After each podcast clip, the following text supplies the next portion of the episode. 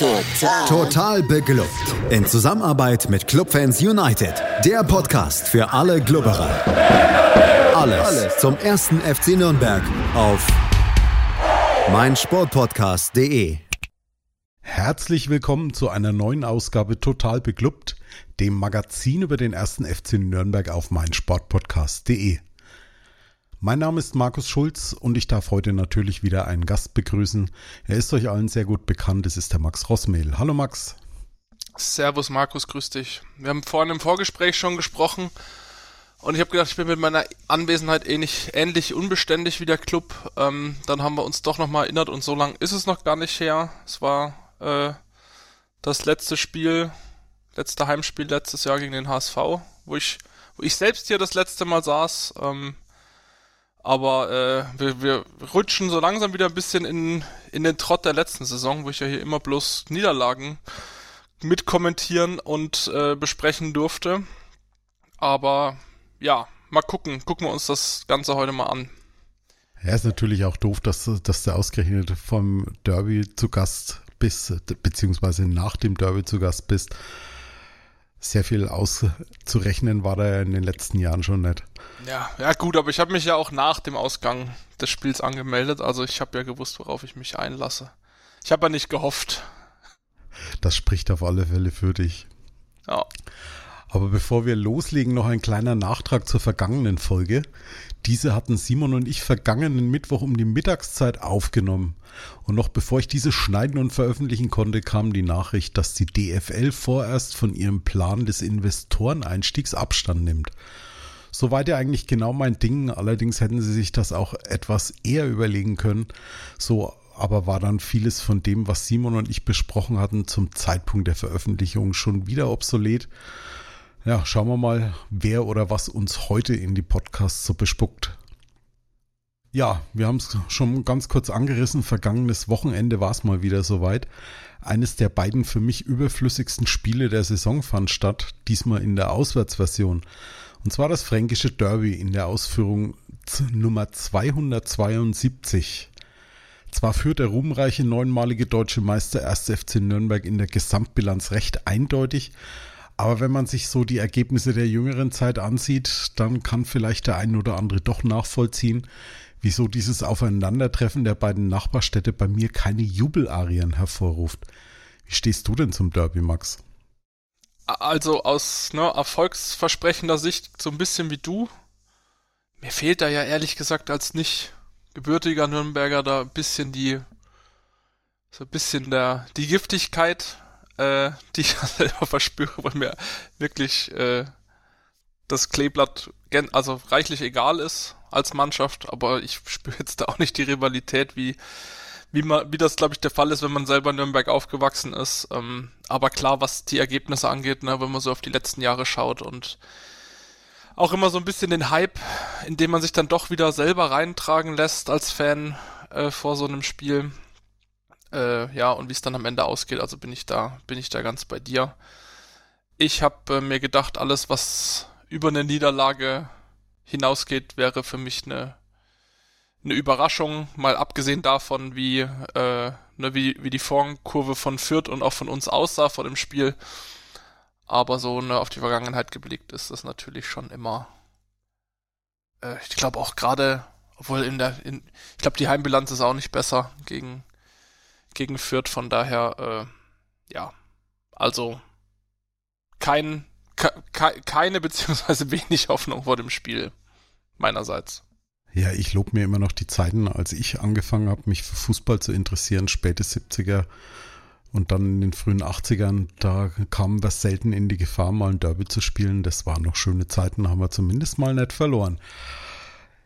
Ja, im Vorfeld des Spiels gab es ja auch schon mal die ein oder andere schlechte personelle Nachricht. Zwar stand Can Usun wieder zur Verfügung, jedoch mussten dafür Jan Jamra wegen Krankheit und auch wegen Verletzung Yannick Hofmann passen, sodass Christian Fjell wieder einmal umstellen musste. Dass Enrico Valentini als einzig verbliebener Rechtsverteidiger in die Viererkette rutschte, das war demnach dann keine große Überraschung aber die Besetzung des rechten Innenverteidigers dafür umso mehr. Denn nachdem er gegen Kaiserslautern sein Profidebüt gegeben hatte, durfte Finn Jelsch im Derby gleich mal von Beginn an ran. Dagegen musste Ivan Marquez nach abgesessener Gelbsperre mit einem Platz auf der Bank vorlieb nehmen. Kam für dich das auch so ähnlich überraschend wie für mich? Ja, auf jeden Fall. Es ist aber auf der anderen Seite auch ein Zeichen des Vertrauens und des, ja, was man, was man dem Jungen schon zumutet zum jetzigen Zeitpunkt. Und ich meine, in seiner Leistung zuvor war er jetzt ja nicht unbedingt auffällig, was er aber als Innenverteidiger auch immer, sag ich mal, ein gutes Zeichen ist. Aber also gewundert, dass er da von Anfang an auf dem Platz steht, hat mich natürlich schon. Und ich glaube, im Nachhinein äh, ist das auch kein Fehler gewesen, denn der sollte dann eine echt gute Partie machen, aus meiner Sicht. Ja, ich äh, habe auch den, äh, den, so im Nachhinein dann den taktischen Kniff dahinter verstanden. Bislang war es ja so, dass der Spielaufbau beim FCN meistens über Janis Horn gegangen ist. Und da hatten sich die Förder ja ziemlich gut auch drauf eingestellt. Umso erstaunlicher war es dann für sie, dass Finn Jeltsch dann oftmals das Spiel eröffnet hat und das auch nicht schlecht. Und ja, also ich sag mal, da möchte ich jetzt schon nochmal vorgreifen. Ich glaube, seine Aufstellung hat er gerechtfertigt und hat sich da in meinen Augen in der Innenverteidiger-Hierarchie ziemlich weit nach vorne gespielt, denke ich jetzt mal. Ja, auf jeden Fall, vor allem mit der ne, einerseits dieser ja doch wackeligen Abwehr, die wir da äh, dieses Jahr stehen haben, wo eigentlich ja außer in meinen Augen außer Jannis Horn noch wirklich so keiner ein bisschen Beständigkeit zeigt. Ähm, und andererseits eben auch mit der Perspektive, die er als junger Spieler selbst hat, ähm, sich da jetzt so wirklich als Nächster anbieten zu können, ist natürlich so ein wirklich solides bis gutes Derby von ihm der perfekte, also die perfekte Feuertaufe eigentlich. Ja, so wie man es erwartet hatte, haben die Vierter dann erst einmal so von Beginn an das Spiel versucht ein bisschen zu machen. Aber die erste wirklich gute Szene, die gehörte dann dem Club und die hatte dann schon mal Folgen. Und Ausgangspunkt der ganzen Situation war ein Spieler, den ich in den vergangenen Wochen ziemlich stark kritisiert hatte nämlich Florian Flick, aber diesen Diagonalpass, den er dann gespielt hat, das war schon nicht ganz verkehrt. Nee, das war in dem Fall äh, super. Eben der lange Ball aus dem, aus dem Zentrum auf die rechte Außenbahn auf Goller, der das dann auch mal äh, ganz gut verarbeitet hat. Äh, wir haben vorhin auch schon diskutiert, wahrscheinlich haben wir Glück, dass die Flanke abgefälscht ist und Anderson dann super frei zum Kopfball kommt. Und er hatte ja auch schon ein paar so Kopfballszenen aus zentraler äh, Position, die er dann immer mal wieder entweder drüber oder auf den Keeper gesetzt hat. Also jetzt nicht in dem Spiel, aber in den Spielen davor. Und hier wird das dann so ein Flugkopfball-Aufsetzer, wo dann der, der vierte Keeper, wie ist der Urbich, glaube ich, äh, so gut wie eigentlich gar nichts, gar nichts machen kann und plötzlich steht so entgegen aller Erwartungen äh, 1 zu 0 für den Club. Ja, also ich war auch sehr, sehr positiv erstaunt, muss ich sagen. Also ich kenne es halt von den letzten Derbys, die wir gespielt haben, dass unsere eigentlich vom Anpfiff an immer so ein bisschen die Hosen voll hatten und die Vierter ja das giftigere Team auf dem Platz waren. Aber die Jungs waren ziemlich gut eingestellt und waren auch bissig und in der zwölften Minute für meinen Geschmack dann schon ein bisschen zu bissig, als nämlich Kastrop gegen Green ein bisschen zu spät kam und ihn mal so richtig satt von hinten abgeräumt hat. Hat dafür seine neunte gelbe Karte gesehen. Wir kommen später darauf nochmal zurück. Aber da war er ehrlich gesagt, ich habe mir das so im Nachhinein noch ein paar Mal angeguckt, war er mit Gelb wirklich verdammt gut bedient, ne? Ja, das haben wir auch schon gesagt, so klassischer Fall von Dunkelgelb und auch klassischer Kastrop. Also, ne, wenn einer, wenn einer die Emotionen und den Biss mitbringt, dann ist er das. Aber halt meistens leider auch in Szenen, wo, also, ne, die weder brenzlig sind, wo die gelbe Karte uns dann hilft, sondern halt in einer, ja, in einer Szene, die, glaube ich, auch relativ mittig war, wo halt in der zwölften Minute so eine gelbe Karte, die ne, aus unserer Sicht jetzt glücklich, noch glücklich war, ähm, halt schon eine, eine, so eine halbe Bürde ist für die Mannschaft. Und ich glaube, das Kartengame war eh so ein bisschen, also im Verlauf des Spiels auch ein wenig unser Problem. Aber klar kann er vermeiden und sollte eigentlich auch vermeiden, sich so früh für so eine Aktion in einer jetzt nicht brenzlichen äh, Situation das einzufangen. Das, da, damit ist eigentlich weder ihm noch der Mannschaft geholfen. Ja, das Spiel ist dann so ein bisschen hin und her gewiegt, hatte ich zumindest den Eindruck, wobei schon das Übergewicht eindeutig auf Seiten der Vierter war. Aber der Club stand bis zu dem Zeitpunkt, was heißt bis zu dem Zeitpunkt eigentlich über die ganzen 90 Minuten hinten gar nicht so schlecht. Also war ich wirklich positiv überrascht. Und ja, es gab dann in der 25. Minute dann natürlich die Chance schlechthin, entsprechend das Ergebnis noch eins höher zu schrauben, nach einem wirklich wunderbaren Spielzug und einem ja, Außenrisspass von Kastrop, der so Wolfram Wuttke wahrscheinlich auch äh, ja, ziemlich gut zu Gesicht gestanden hätte. Ja, auf jeden Fall. Also man hat in den, in den ersten 25 Minuten eigentlich schon ein bisschen gemerkt, was, ja, wie das Spiel so laufen soll. Ne, führt, bekommt den Ball und der Club guckt auf, äh, ja, auf Konter zu spielen, auf schnelle, schnelle Tempo-Gegenstöße. Und ähm, nicht erst in der 25., auch in der 18. gab es ja schon eine Szene, wo Anderson die Flanke schlägt und äh, Wegesser dann quasi am langen Pfosten per, per Flachschuss äh, an den Ball kommt und ich glaube, da hätte es auch schon klingeln können, wenn er den Ball bisschen anders getroffen hätte, beziehungsweise der Vierter nicht im, im Weg gestanden wäre und ähm, ja, dann kriegt halt Golla wirklich mit, mit seiner Geschwindigkeit ähm, ne, in der 25. Minute dann den Ball von Kastrop und setzt ihn aus seiner Sicht dann an den linken Pfosten. Und wenn es da halt 2-0 steht, dann haben wir da, glaube ich, ein anderes Spiel.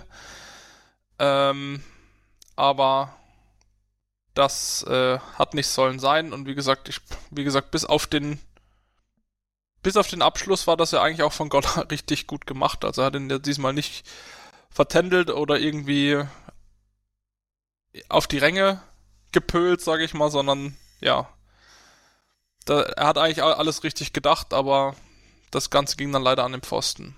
Das Tor stand einfach zu weit rechts, das war, glaube ich, das Problem. Oder so, genau. ja, der Abpraller vom Pfosten ist dann direkt in den Arm von Urbik gelandet und ich war ehrlich gesagt noch so im, im Geiste bei dieser Szene und dann hat es aber 90 Sekunden schon wieder auf der anderen Seite geklingelt, wie es halt nun mal läuft, ne? Du machst das Ding nett und fast im Gegenzug kriegst du dann den Gegentreffer. Ich habe mehrfach, hab mehrfach geschaut, äh, was hätte da jetzt in dieser Situation irgendwie besser laufen können, aber außer dass Finn Jelsch da ein bisschen früh rausrückt, was er eigentlich nicht müsste, habe ich nicht wirklich einen großartigen Fehler gesehen und Sieb trifft halt diesen Abpraller perfekt und haut das Ding ins rechte Eck rein. Auch für Klaus war da keinerlei Abwehrchance. Ja, also mir geht es bei dem Tor und auch beim späteren Tor so, dass ich, dass ich glaube, dass das echt einfach eine, also gut, einfach sehr, sehr gute äh, Schusstechnik von Sieb war. Klar wird der, also kombinieren die da ganz gut und äh, ne, der eine oder andere Abpraller liegt, also landet dann auch bei der falschen Person. Ähm, aber ich sehe das auch, also dieses Tor weniger als jetzt groben Abwehrschnitzer, sondern mehr wirklich als gute, also sehr, sehr gute Chancenverwertung.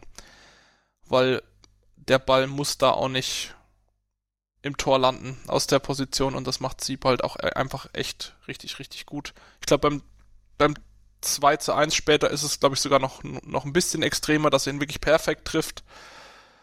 Aber hier ist es natürlich auch einfach, glaube ich, der Zeitpunkt, der dann uns so ein bisschen das, und vor allem natürlich, was danach noch passiert ist, aber der uns so ein bisschen das Genick gebrochen has, äh, hat, weil wirklich zwei Minuten früher halt die Chance aufs 2-0 da war und dann ja eigentlich direkt im Gegenzug das Ganze egalisiert wird. Ja, und es war so der Beginn der, der furchtbaren sieben Minuten, fand ich dann. Es war in der 30. Minute eine Szene, als Rigotta sich in den Strafraum dann reindribbelt und gegen Brown zu Fall kommt. Und ja, also die Art und Weise, wie er sich da fallen lässt, das ist halt wieder so ein typischer Hirgota, der sich damit mit Sicherheit keine Sympathien einhandelt bei egal wem. Und schon gar nicht bei Janis Horn, weil der hat ihm ähm, die nötigen Worte gesagt, während äh, Green noch am Boden war und hat dafür gelb kassiert. Ist dann andererseits auch wieder unnötig, ne? Ja, einerseits, also ich, bei der Szene bin ich auch ein bisschen unschlüssig. Vielleicht bin ich da auch ein bisschen zu rational. Aber ich denke mir, den Kontakt gab's. Ich glaube, den, den nehmen über 50 Prozent würden den mitnehmen. Dass das natürlich nicht zu einem Elfer ausreicht, ist, glaube ich, also sind wir uns, glaube ich, auch einig. Und das tut, aber Horn muss halt da, also auch wieder, ne, Emotion, die vielleicht gut ist, aber ich finde halt immer, wenn das in der gelben Karte für dich endet als Innenverteidiger, nach einem Drittel der gespielten Pflichtzeit ist das halt auch kein Vorteil. Ich finde halt Giftigkeit immer dann cool, wenn es irgendwie den Gegner in den Nachteil treibt. Aber wenn du dir dann halt eine gelbe Karte dadurch einfängst, dann ist es halt am Ende des Tages einfach dumm, dass das passiert. Und bei Hygota weiß ich nicht, ob ich ihm das, ich glaube halt, also ich finde immer, der Typ hat halt einfach so ein Gesicht, dass du den als Gegenspieler oder als gegnerischer Fan es echt schwer fällt, den den neutral irgendwie einzuschätzen, weil ich habe auch mir die ganze Zeit gedacht, ey, der soll, der kann er nicht einfach mal aufhören. Einfach, kann der nicht einfach mal aufhören zu sein. Weil der echt auch also wirklich, wirklich ganz schwer zu ertragen ist und dass der natürlich dann auch noch in die Szene geht, aber ich glaube bei jedem anderen, äh, wenn du in so eine, also ich würde jetzt nicht sagen, dass es um, also ich glaube halt, wenn du irgendwie als, als Stürmer irgendwie gearteten Kontakt fühlst, dann bist du einfach drauf trainiert zu fallen und mein Eindruck ist einfach, dass wir da das ein bisschen überdramatisieren und auch wieder Glück haben können, dass der Schiri den nicht pfeift. Weil ich glaube, wenn er, wenn er ihn gepfiffen hätte, hätte der VAR dann auch gesagt, ja, da gab's ja einen, einen Kontakt, aber es ist natürlich ein billiger Elfer, ne? Deswegen Glück, dass wir ihn nicht bekommen haben, aber auch dumm, dass wir dann da wieder eine Geldbelastung mit rausnehmen, wo du halt vielleicht dann doch im im Endeffekt äh, eine weitere brenzliche Situation halt nicht klären kannst, wenn du schon gelb vorbelastet bist oder halt nur mit Platzverweis äh, klären kannst.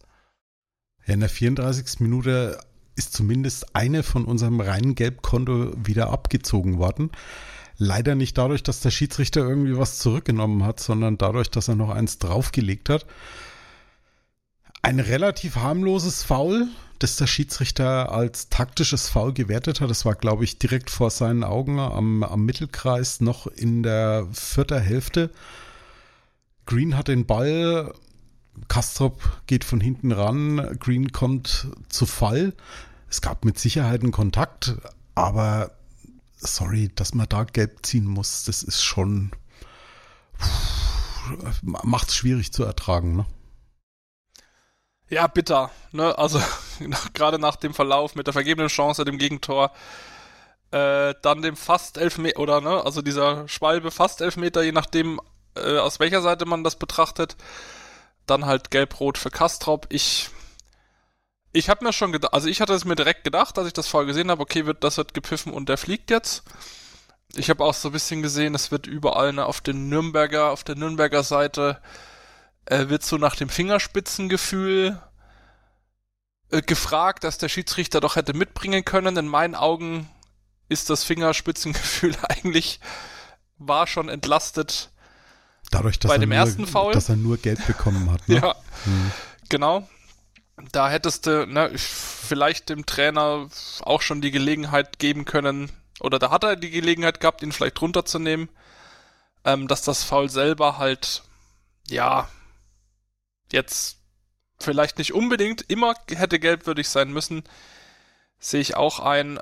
Es ist eine harte Entscheidung, aber ich finde auch nicht wirklich, dass wir uns da so wirklich beschweren können, weil ich finde nicht, dass es in Summe eine Fehlentscheidung ist, dass er da vom Platz geht.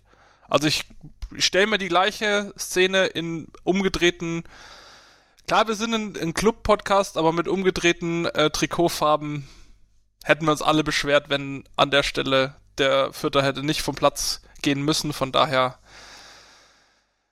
ist es halt auch mal wieder eine, eine wirklich eine Dummheit. Ja, und eine Dummheit auch entsprechend mit Folgen. Ich meine, kurz drauf war dann äh, diese Schusschance für Asta aus 16 Metern. Er ist nur knapp an der Kiste vorbeigerauscht. Und ja, da hat der Club sich jetzt bis zur Halbzeit noch ganz gut gerettet. Und ich glaube, wir waren dann alle gespannt, wie es dann in der zweiten Halbzeit weitergeht. Aber bevor wir darüber sprechen, machen wir noch eine ganz kurze Pause und sind dann gleich wieder zurück hier bei Total Beklubbt auf meinsportpodcast.de. In rund 40 Folgen habt ihr mich jetzt schon sagen hören, I want to tell you about the Beatles. Ich habe euch die Geschichten zu ihren Alben und ihren Songs erzählt, euch ihre wichtigsten Wegbegleiter und Vertraute vorgestellt und natürlich die Orte, die für die Bandgeschichte eine wichtige Rolle spielten. Habt ihr die drei bisherigen Staffeln schon durchgehört? Nein? Na, worauf wartet ihr dann noch? Rein in den Podcatcher eurer Wahl und einfach mal losgehört. Und folgt gerne auch unserem Instagram-Kanal iwtty-Beatles Podcast. Willkommen zurück bei Total Beklubbt. Mein Gast ist heute der Max Rossmehl. Ja, Max, du hast es vorhin mal kurz angesprochen gehabt. Im Prinzip wäre auch eine Option gewesen, Jens Kastrop nach seiner gelben Karte in der zwölften Minute gleich ja, auszuwechseln, weil die halt schon ziemlich nah an der roten Karte war. Aber hätte das irgendjemand verstanden oder wäre da die Kritik an Christian Fjell dann hochgekocht, so nach dem Motto, in der zwölften Minute schon einen Spieler runternehmen, gerade in einem Derby? Na, also ich bin ja, ja, ich bin da, ich bin da ein bisschen ambivalent bei der, bei der Sache.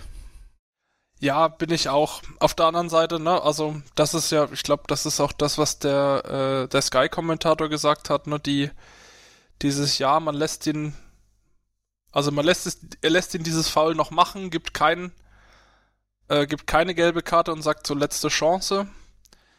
Das wäre halt die Alternative gewesen. Und ja, wenn ich mir dann halt so angucke, wie er danach die, also ich finde, da war er dann schon konsequent. Alles, was so halbwegs in Richtung taktisches Fall, Unterbindung von Angriffen ging, wurde dann halt auch, also knallhart mit Gelb bestraft auf beiden Seiten dass uns das natürlich in dem Fall wirklich komplett das Spiel kaputt gemacht hat. Und du hast ja auch gemerkt, nach der Szene hat der Club wirklich auch versucht, sich also mit jeder Aktion in die Halbzeitpause zu retten. Was auch ziemlich gut geglückt ist, muss man, muss man der Fairness halber auch dazu ja, sagen. Ja, es gab noch, es gab noch die, die Szene von Hugota, der da, der dich, der sich da einmal so durchkombiniert und äh, ja, aber ansonsten, also wie gesagt, hinten sah es ja auch gar nicht so schlecht aus. Uns hat es ein bisschen das Spiel zerstört, aber ich muss halt auch wieder sagen, du musst halt nicht in zentraler Position in der zwölften Minute so, so einsteigen, dass du, dass du per se schon quasi, äh, also quasi fast vom Platz gestellt wirst. Das ist halt einfach eine Schwäche von dem Kastrop, dass er das nicht hinkriegt es ist halt so ein, so ein ganz typischer Kastrop, ne? Also manchmal übertreibt ja. das schon wirklich mit seiner Aggressivität. Ja, er ist, er ist noch jung und wenn er das irgendwann so ein bisschen mehr unter Kontrolle bekommt, dann ist das, glaube ich, der, der Spieler, den sich im Prinzip jede Mannschaft so fürs defensive Mittelfeld wünscht. Aber wenn es halt dann drüber ist, ist es, ist es drüber. Und auf eines möchte ich noch ganz kurz eingehen. Viele haben dann ja in der Szene nach dem VAR gerufen. Der VAR darf aber regeltechnisch in dieser Szene, als es zum, zum, zur gelb-roten Karte für Kastrop kam, überhaupt nicht eingreifen, denn es gibt nur vier Arten von Urteilen, die überhaupt überprüft werden. Und zwar sind es Tore, Strafstoßentscheidungen, rote Karten und bei Verwechslung von Spielern, nicht aber bei gelben Karten oder in der Folge dann gelb-roten Karten. Also dieser Ruf nach dem VAR wäre in dieser Szene völlig umsonst gewesen. Es gab dann in der Halbzeit einen Spielerwechsel und zwar kam Johannes Geis und für ihn blieb für viele überraschend Can Usun in der Kabine. Also ich sag mal so, Geis kann ich sehr gut nachvollziehen. Sie wollten ja die Defensive stärken. So arg viel Spieler hat man ja auch nicht mehr auf der Bank. Und Usun war in der vergangenen Woche verletzt, nachdem er ein bisschen angeschlagen aus dem Lautern-Spiel rausgekommen ist. Und man muss fairerweise sagen, in den ersten 45 Minuten war er irgendwie überhaupt nicht im Spiel und hatte keine Szenen für sich und von daher kann ich das ganz gut nachvollziehen. Weiß nicht, wie es dir geht. So alternativ hätte ich höchstens noch Benjamin Goller gesehen. Als den, der runtergeht, ja. Ja. Also Benjamin Goller, ne, du also Anderson hätte man auch drüber nachdenken können. Ähm, aber der vielleicht natürlich auch ein bisschen im, im Hype jetzt durch sein erstes Clubtor und natürlich auch die Anspielstation für, für Flanken. Also wenn man darauf baut, dass man halt wirklich jemanden hat, der vollendet, wäre halt auch eine Alternative gewesen, dann Usun nach vorne zu stellen. Haben wir aber in der Vergangenheit ja auch schon gemerkt, dass es eigentlich besser klappt, wenn Usun auf der, auf der 10 dann agieren kann. Ähm, ich kann es nachvollziehen, weil es ja einfach wirklich der positionsgetreue Wechsel ist, zumindest für, äh, um, um die Position von Kastrop zu ersetzen. Auch wenn Geist dann, äh, ja, schon ein bisschen andere, ein anderes Spiel da ins defensive Mittelfeld reinbringt. Aber die Idee dann mit langen Bällen irgendwie nach vorne ist ja, also ne, mit zehn Spielern, und das ist ja was, was Geist kann, ist äh, mit zehn Spielern dann vielleicht auch nicht unbedingt die schlechteste Idee, äh, Idee. Und ich glaube, es ist halt nachvollziehbar, nachdem man die erste, also nachdem du, wie du gesagt hast, die erste Halbzeit von Usun wirklich auch, also für mich hat er da keine Rolle gespielt, also wirklich in fast keiner Szene. Und ähm, finde ich, kann man schon machen. Also wie gesagt, das wirft, also so eine gelb-rote Karte wirft natürlich einen Matchplan über den Haufen. Ja, entsprechend kamen die Vierter dann auch mit ziemlich viel Power und Lust aus der Kabine wieder. Schon in der, in der 46. Minute die Chance für Lemperle, aber er hat dann statt zu schießen dann doch nochmal quergelegt und da war dann aber keiner mitgelaufen. Eine Minute später dann Drehschuss von Ricotta aus 18 Metern, den Klaus dann, der übrigens ein ziemlich starkes Spiel gemacht hat und ich glaube, ja, für den Rest der Saison werden wir ihn im, im Kasten sehen, wenn er da, sich da jetzt nicht verletzt. Und du hast schon gemerkt, die Förder, die, die drängen natürlich drauf, in Überzahl das Spiel sozusagen zu entscheiden. Und der Club ist für meinen Geschmack dann nach der Pause gar nicht so wirklich mehr ins Spiel reingekommen und hatte dann auch relativ schnell dann auch schon wieder Folgen. Ja, genau in der 56. Minute fiel dann das 2 zu 1, auch wieder durch Sieb. Es gibt da, glaube ich, nach einer, ja, nach einer Flanke eine Kopfballablage und er zieht einfach voll drauf äh, ins kurze Eck aus auch relativ stattlicher Entfernung. Und habe ich ja vorhin schon mal angedeutet, eigentlich auch perfekt getroffen. Also finde ich auch wieder jetzt kein direkter Vorwurf an irgendjemanden in der Verteidigung. Klar, kannst du sagen, muss, muss Gotha da zum Kopfball kommen, ähm, kann man den Schuss vielleicht blocken, aber ich finde auch, also das war auch wieder so ein einfach wirklich gut verarbeiteter äh, Schuss und man sieht halt auch, in welcher Form der Sieb ist und wie lange der wahrscheinlich noch in Fürth spielen wird. Ähm, also, und zu dem Zeitpunkt halt auch nach elf Minuten, in dem die wirklich drückend überlegen waren, ähm, wo man dann schon gedacht hat, okay, jetzt kippt's vielleicht wieder ganz, ähm, auch absolut verdient in meinen Augen. Ich weiß nicht, wie, wie hast du das gesehen? Hast du da mehr Zweifel in unserer Hintermannschaft oder mehr Probleme in der Hintermannschaft gesehen? Ähm, nee, ehrlich. Ich glaube einfach, wir wurden da relativ gut durchdominiert einfach die, diese ja, ersten also 10, 11 Minuten. Man, man, muss halt ganz äh, einfach mal ganz offen auch zugestehen, dass die Vierter da auch in dem Bereich ziemlich stark waren. Ne? Also wenn du siehst, was Wagner, Green, Rigotta und, und Sieb da gespielt haben, das war schon eine echt tolle Leistung. Das, äh, das muss man ihnen einfach auch mal zugestehen, auch wenn es schwerfällt als Clubfan, aber die waren halt einfach gut und Tore fallen eben nicht nur nach Fehlern oder nach spielentscheidenden Fehlern, sondern wie in dem Fall das 2 zu 1 auch einfach mal nach einer Szene, wo es die angreifende Mannschaft einfach gut macht und man das gar nicht so wirklich wegverteidigen kann. Ja, also wie gesagt, sehe ich absolut genauso. Wir hatten halt wirklich in der Phase und dann auch in der, ja, in der Folge und eigentlich auch im ganzen Spiel ein bisschen das Problem, dass wir Also selbst wenn wir dann mal vorne ein bisschen den Ball hatten, wirklich auch gar nicht Richtung, Richtung Tor kamen, ne? wenn du auch mal auf die Statistiken guckst, 19 zu 3 Torschüsse.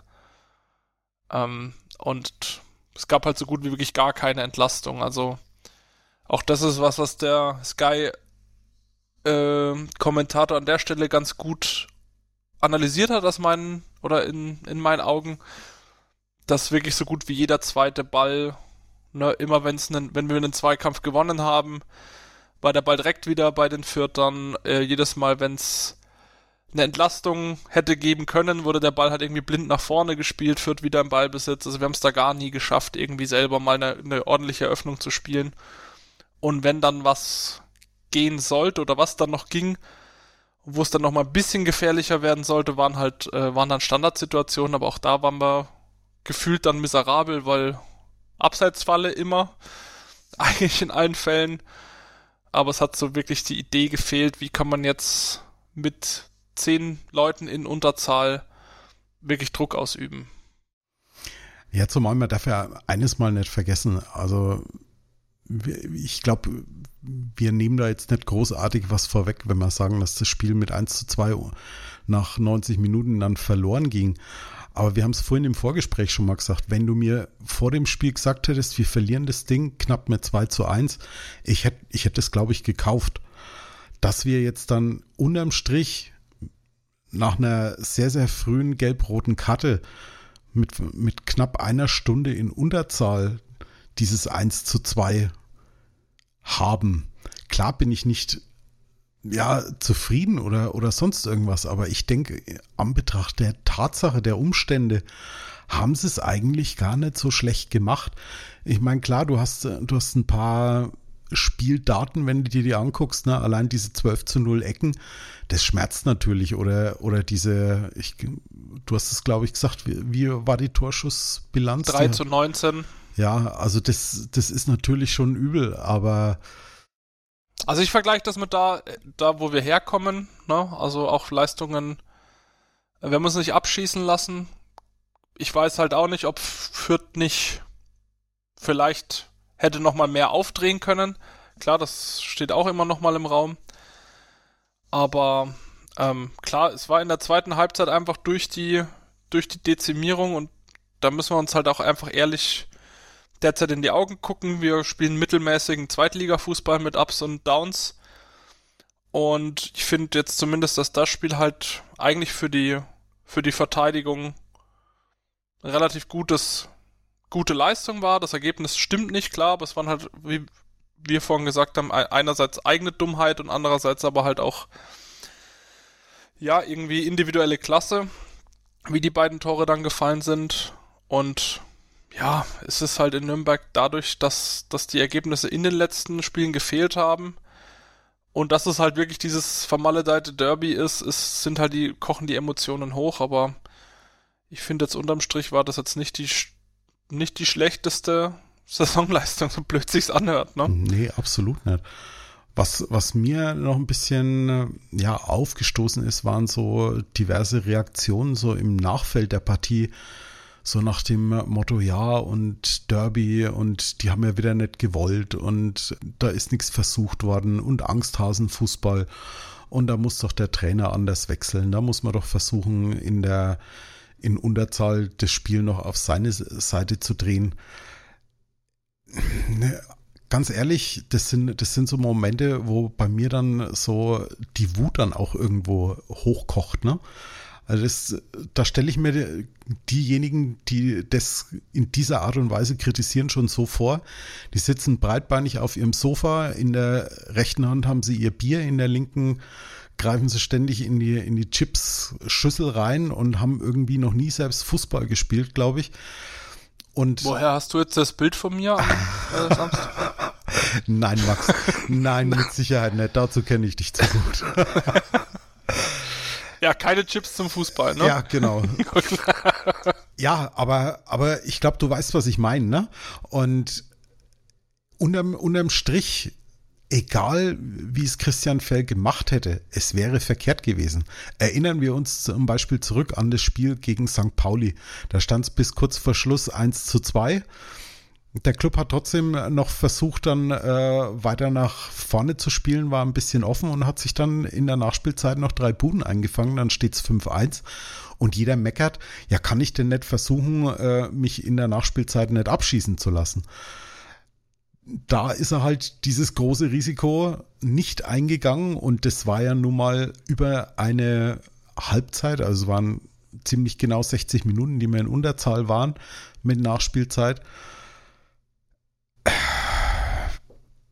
Also wie gesagt, man kann das, äh, man kann das kritisieren und ich glaube, die Punkte haben wir vorhin auch genannt, ne? Also dieses, gerade dieses Thema zweite Bälle, äh, was mache ich denn, wenn ich jetzt dann doch mal im Ballbesitz habe, äh, vielleicht eher mal den, ja, vielleicht den ersten Ball doch mal sicher spielen, anstatt halt direkt irgendwo hin. Also da fehlt manchmal, da hat wirklich an vielen Stellen noch die Überlegtheit, äh, also die Überlegtheit gefehlt, die Ruhe und die Coolness gefehlt.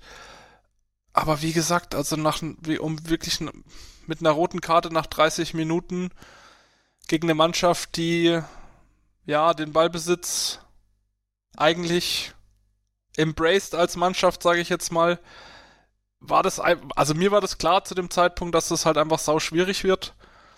Und äh, klar, dass das äh, jetzt in der zweiten Halbzeit wirklich keine offensiv keine keine gute und auch keine lobenswerte Leistung war, dass äh, da gehen wir, da gehen wir mit, aber im Endeffekt haben wir da Schadenbegrenzung äh, betrieben und ähm, ja, also was mir wirklich gefehlt hat, ist, dass wir am Ende so in der letzten Viertelstunde hätte man sich vielleicht dann doch nochmal gewünscht, dass man zumindest nochmal ein, zwei gute Chancen entwickelt. Ne? Also es gab noch den Fernschuss von, von Okunuki in der Nachspielzeit, der aber, glaube ich, ja, der ja aber, glaube ich, auch abseits, ne? wegen, ja, ja. wegen Abseits einkassiert wurde. Ne? Deswegen ging der zum Beispiel auch nicht in die Torschussstatistik ein. Und ebenso ja. dieser, dieser wunderschöne Kopfball zum vermeintlichen 2 zu 2 von, von Anderson. Das war, das war auch schön gemacht, ne? War halt blöd, dass er, dass er da ein paar Zentimeter ja, oder, ja ein paar mehr Zentimeter im Abseits gestanden hat. Aber das war auch dämlich, dass wir uns halt bei den, bei den, bei den Standardsituationen da immer wieder in die Abseitsfalle haben locken lassen. Das ist halt wirklich was, was man, was man der Mannschaft ankreiden kann, was man halt, okay, das kann man einmal machen, aber mit, beim zweiten Mal muss man halt irgendwie darauf achten und, und da nicht wieder so doof reinlaufen. Ja, also wie gesagt, ich glaube, es ist einfach der Beschränktheit der, der Möglichkeiten, äh, gerade ein bisschen geschuldet. Wer weiß, ob das mit einem Usun anders ausgesehen hätte, aber vielleicht hätten wir dann halt auch zwei oder drei Tore mehr gefangen, auch in der zweiten Halbzeit. Wenn wir dann 4 zu 3 verloren hätten durch zwei Usun-Tore und zwei weitere Vierter, dann wäre es ja auch wieder verkehrt gewesen, glaube ja, ich. Ja, also es ist. Es ist es schwierig, ist wirklich, es ist echt schwierig. Es ist einfach, es ist für mich schon eigentlich fast in der, ja, in der, in der zwölf Minute durch diese wirklich dunkelgelbe Karte fast verloren worden, weil das ist einfach die, das ist einfach die Urdummheit dieses Spiels, dieses Foul zu begehen. Umso mehr Hut ab, wie es, wie es Finn Jelsch gemacht hat, als er letzte Woche gegen Kaiserslautern eingewechselt wurde und nach wenigen Sekunden sich die gelbe Karte eingefangen hat mit seiner ersten Ballberührung oder es war ja nicht mal eine Ballberührung, aber mit der ersten Gegnerberührung. Und wie abgeklärt er das da gemacht hat, das, ja, ja kann voll. also das vielleicht noch ein bisschen was beibringen.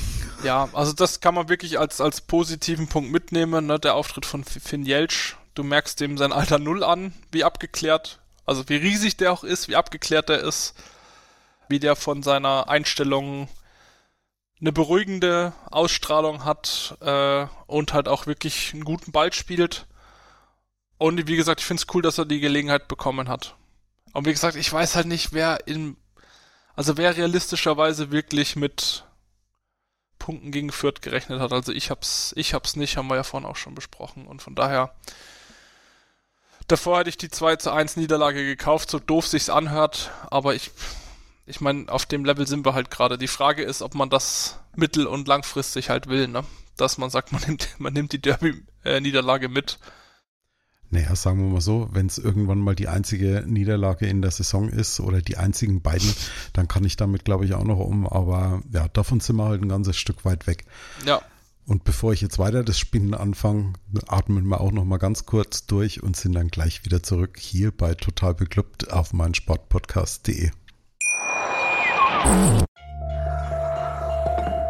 nimmt sich, was man will entstanden. Fast nichts davon stimmt. Tatort Sport. Wenn Sporthelden zu Tätern oder Opfern werden, ermittelt Malte Asmus auf meinsportpodcast.de. Folge dem True Crime Podcast, denn manchmal ist Sport tatsächlich Mord. Nicht nur für Sportfans. Willkommen zurück hier bei Total Beklubbt. Mein Gast ist heute der Max Rossmehl. Ja, Max, so ein paar Spieler und ein bisschen Kritik möchte ich jetzt noch ein bisschen anbringen. Über einen Spieler haben wir es ja gerade schon gehabt, Finn Jelsch. Für mich der Gewinner des Derbys, vielleicht zusammen mit Karl Klaus. Er ist eigentlich so für mich der nächste Spieler, der äh, so aus dem NLZ da jetzt einen riesigen Schritt nach vorne gemacht hat und mit ja, großen Schritten in, in Richtung Profimannschaft dazu stapft. Hätte ich ihm so noch nicht zugetraut, aber er muss wohl so im letzten halben Jahr, was ich so gehört habe, ziemlich auch körperlich zugelegt haben. Und wenn du den siehst, also wie 17 Jahre schaut er nicht aus, ne? Nee, und klar, ich meine, du hast halt die, die U17-Weltmeisterschaft. Ähm, natürlich, das boostet, glaube ich, auch mal das Ego, um, um sich irgendwie auch selber da sagen zu können, dass man halt, dass man halt vorne mitspielen oder dass man bei den, sag ich mal, bei den Großen mitspielen kann. Ähm, aber ich finde es dann trotzdem, also ihn jetzt in die Höhe zu loben, ne, also wie gesagt, beim 1, beim 1-0 hat er vielleicht auch einen, einen, einen kleinen äh, Anteil mit gehabt, aber ich finde es auf jeden Fall wirklich ein solider bis guter Einstand und es macht auf jeden Fall Spaß auf mehr. Ich will mich dabei jetzt auch nicht also beteiligen daran, den Jungen jetzt in, zu überhöhen weil dafür, na, also wie gesagt, drei gute Spiele in der zweiten Bundesliga so am Stück, das ist ja dann meistens auch schon immer gefährlich, dass die ersten Bundesligisten anklopfen, wenn sowas passiert. Aber ich finde, dem sollten wir jetzt einfach mal die Zeit geben. Und wie gesagt, der, der erste Auftritt jetzt über die, oder hat er echt durchgespielt? Ja, er hat der durchgespielt. Hat durchgespielt ja. ja, über die volle Spielzeit war auf jeden Fall ansehnlich habe ich Bock, habe ich Bock drauf, mehr zu sehen. Die Frage wird sein, wie wird es da weitergehen? Ne? Also ich glaube, Ivan Marquez war nicht ganz so amused, dass er, nachdem er ja vor seiner Gap-Sperre eigentlich recht gut performt hat, dann auch sein erstes Tor gemacht hat, dass er, dass er da jetzt komplett irgendwie außen vor war. Hm, vielleicht stachelt es ihn noch ein bisschen an, noch mehr aus sich rauszukitzeln. Janis Horn ist eigentlich, wenn du die Saison bislang siehst, der stabilste Innenverteidiger, also mit den, mit den wenigsten Leistungsschwankungen und den wenigsten groben Fehlern. Aber ich denke mal, Ahmed Gürleyen ist von Finn Jelsch jetzt in der Zwischenzeit überholt worden. Ja, auf jeden. Also die, die letzten Auftritte von Gürleyen waren ja, waren ja echt alle maximal unglücklich. Ich weiß gar nicht, James Lawrence ist ja irgendwie auch noch ist noch Teil des Kaders, oder? Er ist noch Teil des Kaders, aber der äh, ist ja, glaube ich, operiert worden oder wird operiert ja. und ist, glaube ich, derzeit in den Niederlanden irgendwo. Also ich glaube, ihn werden wir nicht mehr sehen. Von daher steht dann nur noch, ich glaube, Hübner, der ist aber auch im Moment krank zur Verfügung. Ja, also ich finde so als äh, auf jeden Fall als Option für für die zweite oder die dritte Position in der Innenverteidigung tut uns das auf jeden Fall gut. Ich muss auf der anderen Seite aber auf jeden Fall sagen, ich will Marquez un unbedingt nochmal jubeln sehen, weil das war schon irgendwie auch, äh, wird irgendwie Bild sein, was man glaube ich, was, also zumindest was ich nicht so schnell vergessen werde, weil sein Jubel war ja wirklich schon legendär nach dem wirklich sehr, sehr guten Kopfballtor. Und ja, also ich finde jetzt gut, dass wir da auf jeden Fall jemanden haben, der, der da wirklich Position 2 oder Position 3 in der Innenverteidigung äh, besetzen kann. Es gibt ja auch noch einen Christopher Schindler, der eine Langzeit verletzt ist. Aber ähm, also ich glaube, das ist auf jeden Fall gerade die Alternative, die wir gebraucht haben, um da hinten drin ein bisschen zu äh, für Stabilität zu sorgen. Und ich finde halt, das sah schon am Wochenende gar nicht so schlecht aus.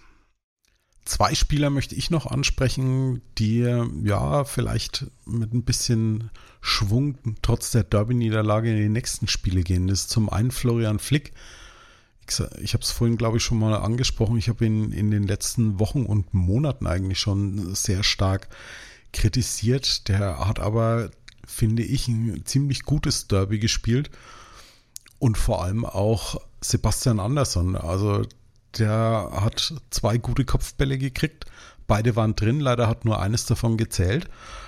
Aber man hat so ein Stück weit jetzt den Eindruck, dass er so langsam aber sicher angekommen ist und in die Nähe seiner, seiner für ihn möglichen Form dann jetzt kommt. Ja, also ich glaube, das Tor gibt ihm auf jeden Fall Sicherheit und wäre vielleicht cool gewesen, wenn das in den nicht gegen Fürth jetzt gemacht hätte, sondern halt irgendwie ein spielentscheidendes Tor in einem der Spiele zuvor. Aber das ist auf jeden Fall eine, eine ganz coole Aussicht. Wie gesagt, Flick fand ich jetzt auch, fand ich jetzt auch gut. Ne, der hat ja auch manchmal so Durchhängerspiele, wo er wirklich, ne, der, der, also der tendiert ja manchmal auch dazu, so Fehler zu machen, Ballverluste zu provozieren. Ich fand ihn auch sehr, sehr stark. Was ich ein bisschen schade fand, wer mir ja im, im letzten Spiel wirklich gut gefallen hat, war ja Erik Weggesser, wo, du gedacht hast, wo, wo kommt der plötzlich her? Der so eigentlich komplett abgeschrieben hat und dann so ein paar Szenen drin hat, wo du dir denkst, okay, das ist einfach ein anderer Spieler. Also der hat plötzlich so Ballbehandlungen, Aktionen, wo er mit dem Außenriss den Ball ablegt. Ich finde, davon hat man jetzt gegen Fürth auch wieder den ein oder anderen Ansatz gesehen aber er ist halt, er hat halt auch einfach nicht viele Bälle bekommen. Wie gesagt, viele wurden ja auch dann äh, direkt wieder verloren, nachdem er sie genommen hat, aber irgendwie habe ich auf den auch noch Bock, von dem ein bisschen was zu sehen. Und dem würde ich ja, also der hat ja auch die, die, das Kopfballtor von Marquez vorbereitet und von dem würde ich auch echt gerne noch ein bisschen was sehen, weil da hast du das Gefühl, der hat sich nochmal so richtig zurückgemeldet, spielt plötzlich von, von Beginn an und dann zeigt das irgendwie auch, dass er es zurecht tut. Ne? Jetzt gegen Fürth halt nicht so super auffällig, aber ich finde trotzdem immer noch, dass der auch durch seine Statur und trotzdem Schnelligkeit auch immer noch, noch mal eine gute Präsenz mitbringt und vielleicht auch noch mal jemand so sein kann, der, der die Mannschaft so ein bisschen antreibt, finde ich. Das ist auch so jemand, der halt diese Ausstrahlung hat.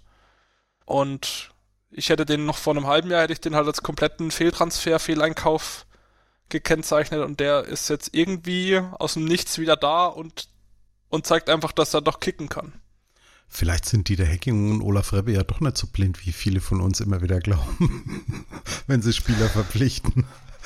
Weil ich bin, ich bin da absolut bei dir. Also so die letzten Spiele, da hat er mir auch Bock gemacht, äh, mehr von ihm zu sehen. War das gegen Lautern, als er den, den Eckball fast direkt versenkt hat? Also seine Standards die sind richtig gut. Schade, dass er gegen, gegen Fürth dann ein bisschen hinter Johannes Geis anstehen musste bei den Standards. Aber ja, also ich würde mich für ihn freuen, wenn er sich da jetzt nach dieser schweren Verletzung, die er hatte, und er ist ja eigentlich noch nie wirklich in Nürnberg angekommen gewesen, habe ich so den Eindruck. Und wenn er, wenn er da jetzt ein bisschen zeigen kann, was in ihm steckt, das würde mich schon sehr freuen.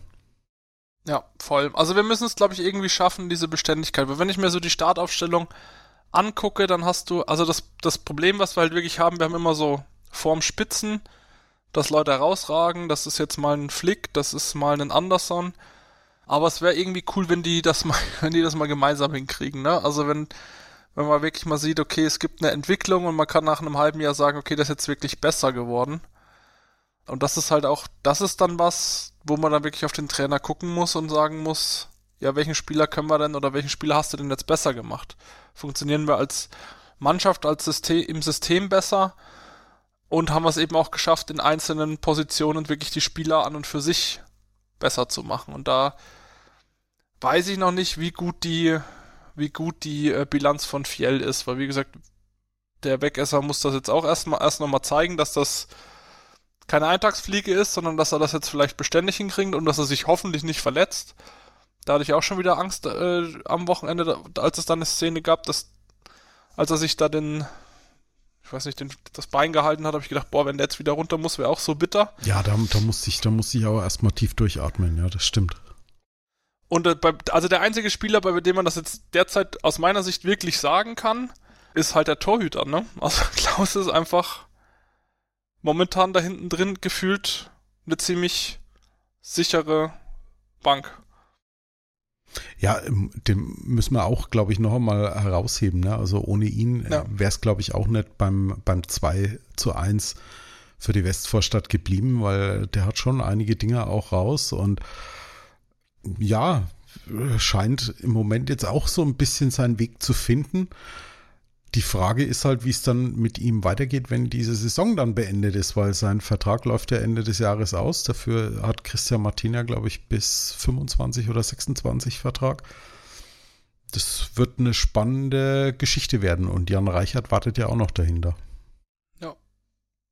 Darf man gespannt sein. Also würde ich jetzt mal sagen, ist auch ist auch jetzt, glaube ich, keine Position, auf der wir jetzt die letzten zwei Jahre ein Problem hatten. Das wurde häufig auch immer mal wieder hochbeschworen, aber ich fand sowohl das Martinia vor seiner Verletzung als auch jetzt Klaus, sag ich mal, mit den ein, ein zwei Wacklern, die er dann doch immer mal wieder drin hat, wobei man auch halt das, glaube ich, immer individuell ein bisschen betrachten muss. Also ich glaube, es ist jetzt zu Martinia kein Downgrade und gerade auch das, was er derzeit auf der Linie zeigt, ne, oder auch in der Luft zeigt, ist, ist schon, schon gut und nicht mehr so wie zu Beginn, als ich mich erinnern kann, wo man immer so ein bisschen die, die Luft angehalten hat, wenn er den Ball bekommen hat. Also ich finde, der, der hat sich da schon echt gut stabilisiert, sodass das jetzt auch Spaß macht, ihm zuzuschauen. Ja, nächste Chance, wo sie alle ein bisschen was beweisen können, ist am Samstag. Wir haben im Moment 30 Punkte, jetzt geht's gegen Braunschweig. Im Moment, ja, kann man zu Braunschweig mal eins sagen. Nach der Hinrunde haben sie viele schon ziemlich abgeschrieben gehabt. Im Moment haben sie die beste Defensive in der Rückrunde, haben in sechs Spielen gerade mal vier Gegentore gekriegt, drei Siege, einen Unentschieden, zwei Niederlagen. Der Club im Gegensatz dazu erst ein Sieg, drei Unentschieden und zwei Niederlagen. Also so, so sicher wie, wie sich da manch einer ist, den ich so lese auf den sozialen Medien, bin ich mir da noch nicht, dass das so eine einfache Nummer wird gegen Braunschweig. Äh, nee, sehe ich genauso wenig. Also ohne jetzt von, von äh, Braunst Braunschweig irgendwas aus der Rückrunde gesehen zu haben. Aber ich glaube auch wieder, dass das ein hart umkämpftes Spiel werden wird. Ähm, ne, wir haben jetzt, wir müssen jetzt auf Kastrop verzichten was auch in der Vergangenheit immer schon mal ein schlechtes Omen war, zumindest für unsere Ergebnisse. Nein, wir machen die Kastrop-Tabelle jetzt nicht wieder auf. Nee, die Kastrop-Tabelle bleibt zu. Aber ich habe neulich, ich weiß nicht, ob es ein Fake war oder richtig, die Formtabelle gesehen und in der Formtabelle der letzten Spiele ist der Club irgendwie letzter. Also ja, mit zwei Niederlagen und drei Unentschieden. Deswegen ja, sind wir, glaube ich, in der in der Bringschuld. Und wie gesagt, dadurch, dass, wir hatten wir vorhin im Vorgespräch auch schon, dass irgendwie die, die Tabelle in der zweiten Liga wieder so super weird ist, dass man halt auf dem zwölften Platz steht und ja irgendwie nach unten acht Punkte hat und nach oben acht Punkte hat. Elf sind's jetzt, elf sind's jetzt nach der Niederlage.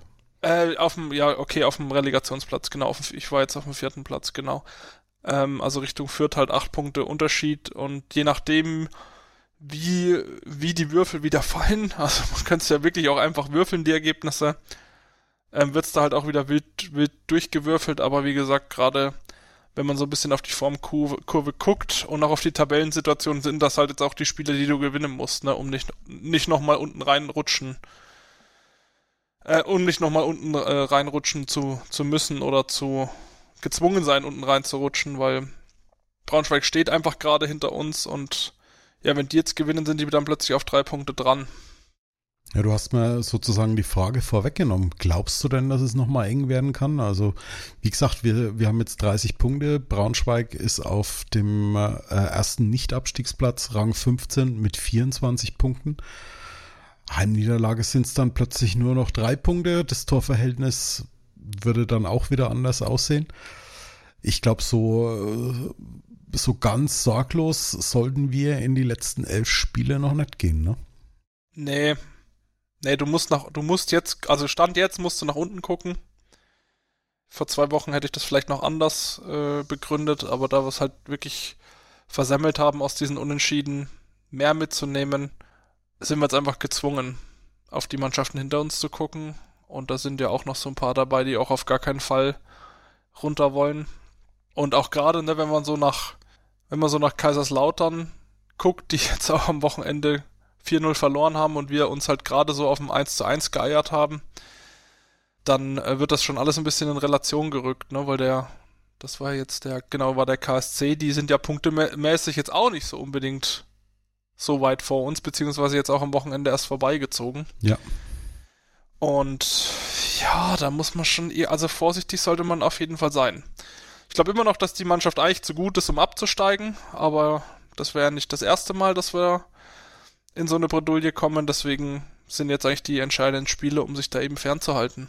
Ey, Max, mal hier jetzt mal nicht den Teufel an die Wand, ne? Also ich, ich wollte mal deine Meinung hören, aber, aber dass du da jetzt dann schon so dieses Abstiegsgespenst dann hier äh, so deutlich hinmalst, mein lieber Mann. Naja, aber ich gucke, also jetzt steht da Kaiserslautern da unten und ich habe irgendwie die Spiele gegen Kaiserslautern gesehen und ich da, dachte mir immer, okay, da waren wir nie, also da waren wir eigentlich immer fast immer schlechter, jetzt bis auf das letzte Spiel vielleicht. Na, na, also wenn du dir die, wenn du dir die erste Halbzeit beim in der Hinrunde anschaust, wo wir eigentlich 3-0 hätten führen müssen, aber plötzlich 3-0 zur Halbzeit hinten liegen. Also das war. Ja, da war ich ja auch im Stadion. aber das ist ja auch wieder so. Das ist ja, da sind wir ja auch mittlerweile gebrandmarkt, dass wir, also wir ja jetzt auch wieder, dass wir irgendwie aus so einer Niederlage was Positives rausziehen oder sagen, oh, war ja eigentlich gar nicht so schlecht und am Ende passt aber halt einfach das Ergebnis nicht. Ne? Das ist, also, wir kriegen keine Klatschen, es sieht alles nicht so, so, schlecht aus, aber ich meine, auf der anderen Seite kann ich den, den tobenden Mob auf Social Media dann auch schon ein bisschen verstehen, weil du denkst, okay, eigentlich darfst du dich damit nicht zufrieden geben, dass du irgendwie 2-1 in Fürth verlierst. Und äh, ja, deswegen bin Schärfen ich mal auch gespannt, wie es. Schärfen wir mal die Sinne und gucken wir auch mal, wie es dem Trainer, also was passiert denn jetzt, wenn der Trainer die nächsten eins oder keins der nächsten beiden Spiele gewinnt, ne? Dann wird die Diskussion auf jeden Fall auch wieder aufkommen. Ja, die ist ja, glaube ich, schon so ziemlich im vollen Gange, wenn ich, wenn ich so sehe, was auf den, auf den einschlägigen Portalen so geschrieben wird, dann. Ist das der Fall, wirklich? Ja, also ich habe ich hab da schon einiges gelesen. Und also auch im Journalismus oder? Nee, nee, nee, nee, nicht im, nicht im nee. Journalismus, eher, eher so die, die, die Fan- und Anhänger. Ja, äh, Kommentare, Seele. okay, gut, aber die, die schreien ja eh immer Trainer raus, wenn du mal zweimal in Folge keine Punkte holst, gut, aber ja, aber das ist, ist halt das, was man Fjell auch anleis, äh, anlasten muss. Ne? Nach so ein bisschen diesem euphorischen Start hat man halt jetzt, also fehlen jetzt einfach die Punkte. Und du hast halt leider immer nur Teile der Mannschaft, die zu überzeugen wissen und nicht alle. Ja, es wird, wir haben wir haben es ja vorhin schon mal gesagt, also die, die Vierter Offensivzentrale war gegen uns schon extrem stark und ich würde es halt auch mal ganz gern sehen, dass wir auch mal so vier Spieler haben, die in so einem Spiel mal so, so richtig herausragen. Und dass du, dass du mal sagen kannst, ja, also da haben wir wirklich als Mannschaft komplett überzeugt und nicht unsere Tore nur geschossen wie zuletzt durch einen Geistesblitz von Can Uson. Ja, bin ich voll und ganz bei dir. Naja, schauen wir mal. Vielleicht klappt es ja im nächsten Spiel. Wie gesagt, Samstag um 13 Uhr heißt es dann Farbe bekennen gegen die Eintracht aus Braunschweig. Bei den Clubfrauen dauert die Länderspielpause noch an. Zum Zeitpunkt der Aufnahme steht auch noch kurz bevor das entscheidende Spiel um Platz 3 der deutschen Damen-Nationalmannschaft, die sozusagen die letzte Chance hat, sich für die Olympischen Sommerspiele noch zu qualifizieren. Schauen wir mal, wie es da dann ausgeht. Wenn ihr diese Folge hört, dann seid ihr mit Sicherheit schon schlauer als wir jetzt.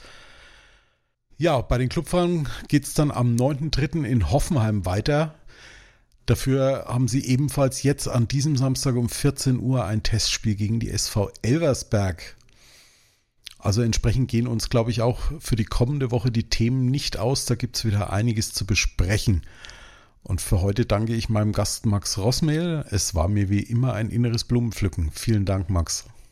Danke, Markus. Ich bin auch wieder ja abschließend therapiert für diese Woche. Und äh, ich wünsche einfach uns und den Clubfans, dass, dass es jetzt mal wieder Punkte gibt dein Wort in des Fußballgottes und vor allem in des fränkischen Fußballgottes Ohr. Da habe ich nichts hinzuzufügen. Außer, dass ihr total beklubbt wie immer bei Blue Sky, X, Facebook und Instagram findet. Dort freuen wir uns über Feedback und Likes und dürft uns auch sehr gerne folgen. Oder aber ihr abonniert total beklubbt bei iTunes oder im Podcatcher eurer Wahl. Gegen eine Bewertung mit 5 Sternen hätten wir da übrigens auch nichts einzuwenden. Ich wünsche euch eine schöne Restwoche, bleibt stabil und gesund und bis zum nächsten Mal hier bei Total Beklubbt auf meinsportpodcast.de. Wie baut man eine harmonische Beziehung zu seinem Hund auf? Puh, gar nicht so leicht. Und deshalb frage ich nach, wie es anderen Hundeeltern gelingt, beziehungsweise wie die daran arbeiten.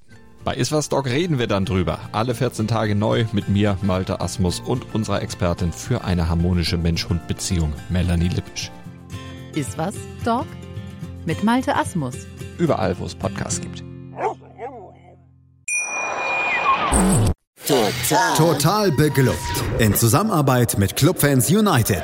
Der Podcast für alle Glubberer. Alles, Alles zum ersten FC Nürnberg auf meinsportpodcast.de.